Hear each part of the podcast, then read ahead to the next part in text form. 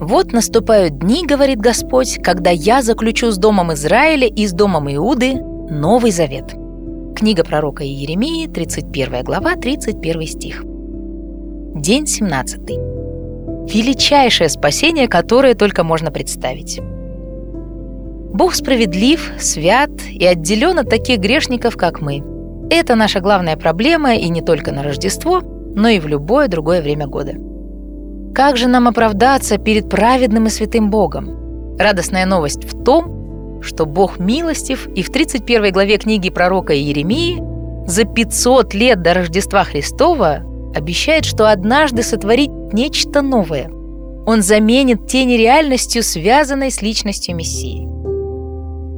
Помимо этого, Бог проявит свою силу в нашей жизни и запишет свою волю в наших сердцах, чтобы мы повиновались не по принуждению извне, но могли искренне любить Его, доверять Ему и следовать за Ним. Суть этого величайшего спасения, которое только можно представить, такова. Бог открывает нам наивысшую реальность во Вселенной. Более того, Он действует в нас таким образом, чтобы мы познали эту реальность и испытали ее на себе в величайшей свободе и с величайшим удовольствием. Такой рождественский дар достоин того, чтобы его воспевать.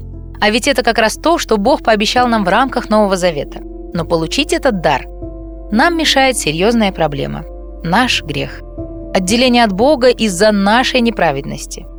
Так как же святой и справедливый Бог может быть настолько добр к нам, грешникам, что дарует нам наивысшую реальность во Вселенной, своего Сына, чтобы мы наслаждались ей с величайшей радостью?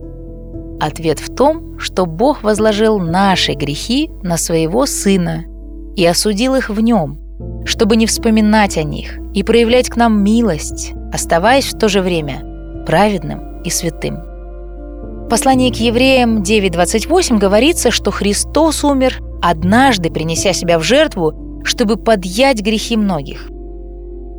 Христос понес наши грехи в собственном теле, приняв смерть. 1 Петра 2.24. Он понес наше осуждение. Римлянам 8.3. Он снял с нас вину. Римлянам 8.1. Следовательно, Бог прощает наши грехи. Деяние 10.43. Они не остаются в памяти Бога как основание для нашего осуждения. В этом смысле можно сказать, что Он забывает их. Смотри Еремея 31.34. Они поглощены смертью Христа. Это означает, что по своей справедливости Бог теперь может щедро одарить нас всеми неописуемыми новозаветными обетованиями. Он дает нам Христа, наивысшую реальность во Вселенной, для нашего наслаждения. Бог также записывает свою волю, свои желания в наших сердцах, чтобы мы любили Христа, доверяли Ему и следовали за Ним от всего сердца в свободе и с радостью.